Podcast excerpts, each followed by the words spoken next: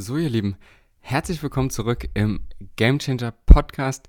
Und heute geht es mal wieder darum, dass seit längerem mal wieder, ähm, dass ich eure Fragen beantworten werde. Das heißt also, ihr hattet die Chance, mir eure Fragen einzuschicken via Instagram und äh, damit auch nochmal die Einladung gleich zu Beginn.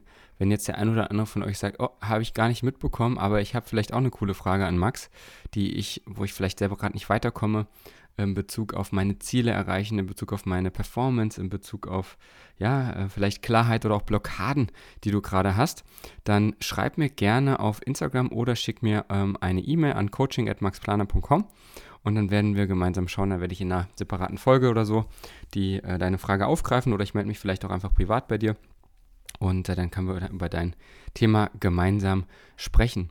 Ja, ich habe heute ein paar Fragen ähm, aufgegriffen von euch, die habe ich mir notiert werde aber, habe mir aber keine Antworten notiert, sondern werde einfach jetzt aus dem Gefühl heraus darauf antworten. Das heißt, ich habe wirklich nur die Fragen jetzt hier vor mir stehen und äh, gehe die jetzt einfach mal einzeln durch. Es sind insgesamt ähm, fünf Fragen und äh, ja, sehr, sehr gute Fragen, sehr, sehr tiefgründige Fragen, die ihr mir gestellt habt. Und äh, ich würde sagen, ich schnack gar nicht lange rum, sondern äh, starte direkt rein. Erstens, ähm, wie kann man lernen zu vertrauen und mehr über psychische Dinge zu sprechen?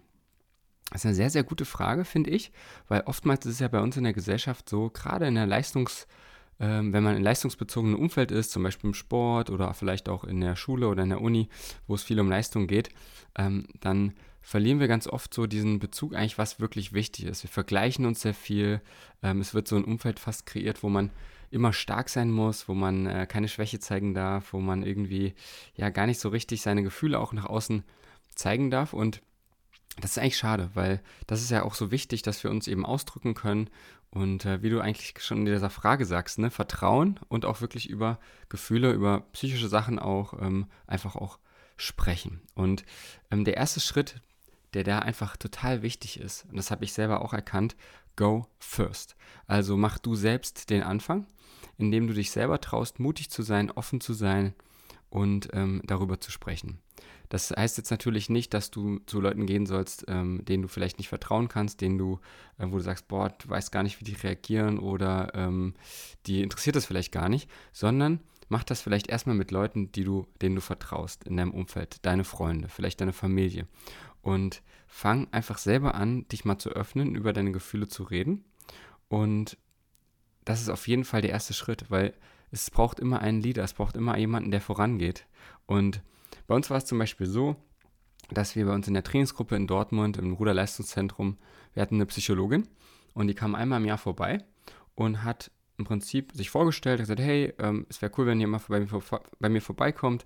Ähm, und ja, jeder hat sich das dann so angehört und keiner hat so richtig drüber geredet. Ja, wer geht da jetzt überhaupt hin und macht das überhaupt wer? Und das hat sich dann nach und nach entwickelt. Und zwar war ich auch einer von wenigen, die dann einfach gesagt haben, hey, ich gehe da jetzt hin und ich mache das und ähm, mir tut das total gut. Und dann hat sich das so nach und nach enttabuisiert. Und wenn ich vielleicht damals nicht den Anfang gemacht hätte, dann wäre das vielleicht jetzt immer noch so ein Tabuthema. Das hat einfach nur gezeigt, ähm, es bringt teilweise so viel, wenn man einfach selber anfängt, selber losgeht, selber sich traut mutig ist. Und es passiert ja auch nichts in dem Sinne. Ne? Und ähm, wenn eine andere Person vielleicht nicht damit umgehen kann oder sich selbst getriggert fühlt davon, dass du das machst, dann ist es im Endeffekt nicht dein Problem, sondern das Problem der Person. Deswegen go first, trau dich einfach zu machen. Und ähm, dann wirst du auch damit, und das ist, glaube ich, der zweite Teil der Frage, dann auch anfangen zu dir selbst zu vertrauen, dass es okay ist, darüber zu sprechen, dir selber zu, Selbstvertrauen anzueignen, das öfters zu machen und ja, einfach auch nochmal anders zu lernen, wem du solche Sachen anvertrauen kannst und wem nicht, weil vielleicht passiert dann auch mal was, dass du vielleicht das jemandem anvertraust und dann nicht so ein gutes Feedback bekommst oder die Person damit nichts anfangen kann oder irgendwie, ja, danach nicht mehr mit dir reden will, weil sie damit gar nicht klarkommt mit den Gefühlen. Ähm, die Person, die damit klarkommt, die Person, die da dir zuhören, die offenes Ohr haben, die ähm, einfach ein Bewusstsein dafür haben, wie es dir geht und, und das auch wertschätzen, dass du so offen dich zeigst, die werden bleiben. Und das heißt, dieses Vertrauen baut sich allein dadurch auf, dass du selber neue Erkenntnisse sammelst, wem kannst du vertrauen und wem nicht. Und denen, denen du vertrauen kannst, denen vertraust du danach umso mehr. Und wo du merkst, ah, da passt das vielleicht nicht so, das ähm, verflüchtigt sich dann einfach vielleicht auch mit der Zeit. Und das ist auch okay, weil wir können einfach auch nicht mit allen Menschen klarkommen und mit allen gut sein. Das ist, es muss immer, es ist einfach normal, dass es einfach Leute gibt, mit denen man eben nicht ganz so auf einer Wellenlänge ist. Das war auch eine Erkenntnis, die ich irgendwann für mich machen durfte. Ich hoffe, das beantwortet deine Frage. Und ansonsten melde dich gerne nochmal bei mir, ähm, wenn du da noch weitere Fragen zu hast.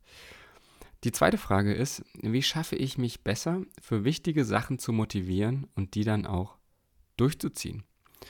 Eine auch sehr, sehr gute Frage, weil wir das, glaube ich, alle kennen, auch mal ein Motivationsloch zu haben, auch mal eine Phase zu haben, in der wir vielleicht ein bisschen mit unserem Hadern sind, vielleicht nicht ganz so in die Umsetzung kommen, vielleicht nicht ganz so, ähm, ja, irgendwie so, eine, so einen Drive haben, so einen Flow haben. Und es ist deswegen für mich ganz elementar wichtig, wirklich zu schauen, wenn du so eine Phase hast, die auch schon länger anhält, ne? Also wenn du merkst, boah, die Motivation, die geht echt in den Keller, du kannst es nicht durchziehen. Es kann mehrere Gründe haben, ne? Es kann mehrere Faktoren haben, aber wirklich da mal reinzugehen und mal zu beleuchten, ist das erstmal wirklich dein Ziel, was du da hast? Weil Motivation kommt ja von nichts anderem als von dem Wort Motiv.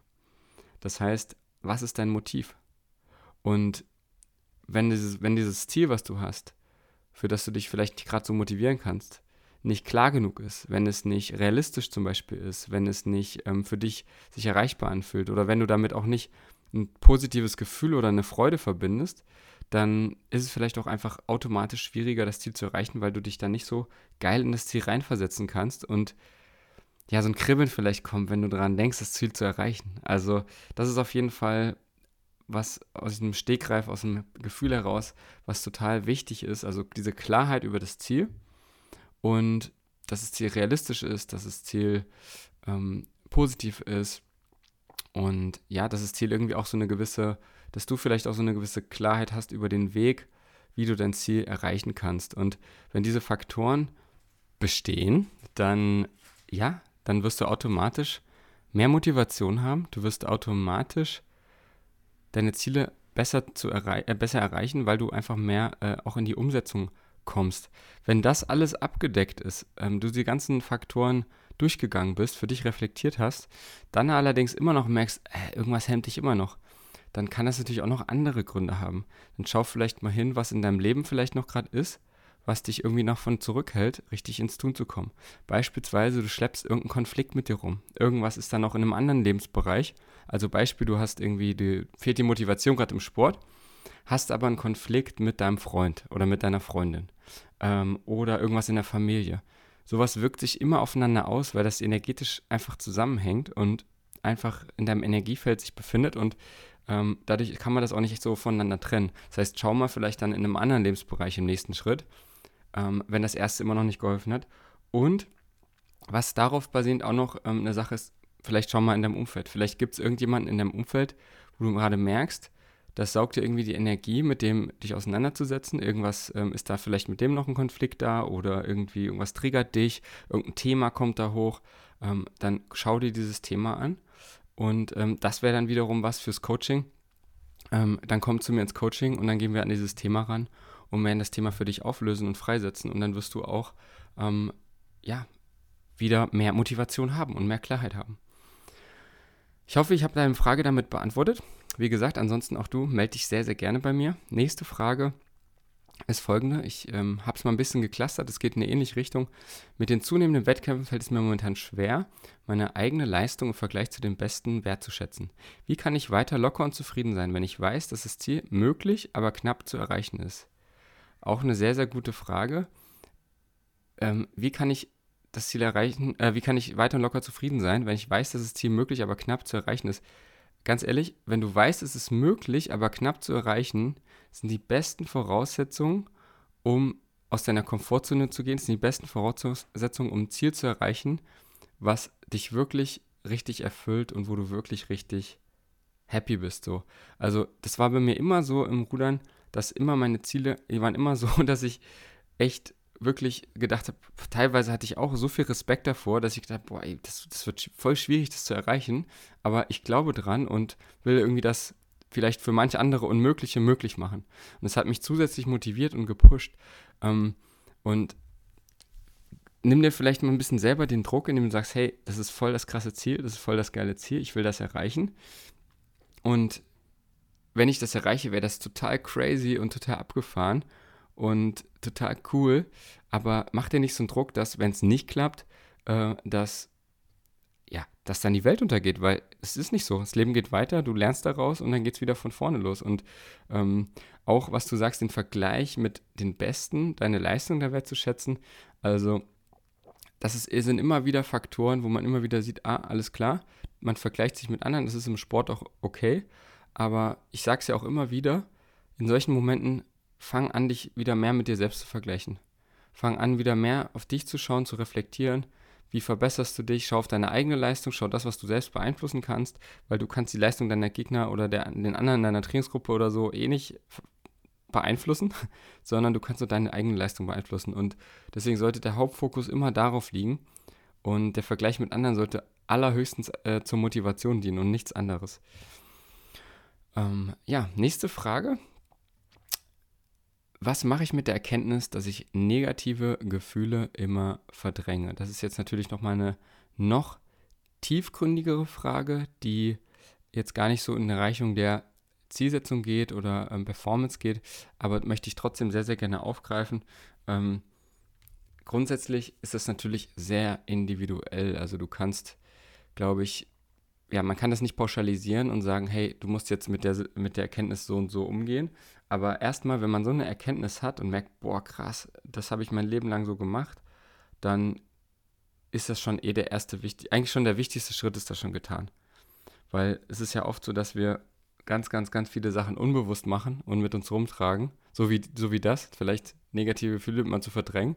Und auf einmal merkst du, dass du das machst was passiert denn da automatisch? Du hast auf einmal deinen Fokus darauf, du schaust dahin, du ähm, nimmst das wahr im Alltag, du fängst auf einmal an, dich damit auseinanderzusetzen, zu beschäftigen, weil es auf einmal in deinem Bewusstsein ist, was es vorher nicht war. Und das alleine schon reicht schon aus, um das ganze Thema für dich, also das wird ein Prozess sein, der jetzt losgeht, wo du mit diesem Thema besser umgehen lernst, wo du auf einmal merkst, ähm, erstmal zu akzeptieren, dass du das immer gemacht hast, wo du auf einmal lernst, auch anders damit umzugehen und sie zu, äh, äh, ja, vielleicht Gefühle auch durch, zu durchleben, nicht zu verdrängen, sie anzunehmen, sie wahrzunehmen, damit umzugehen, okay damit zu sein, dass du sie hast. Und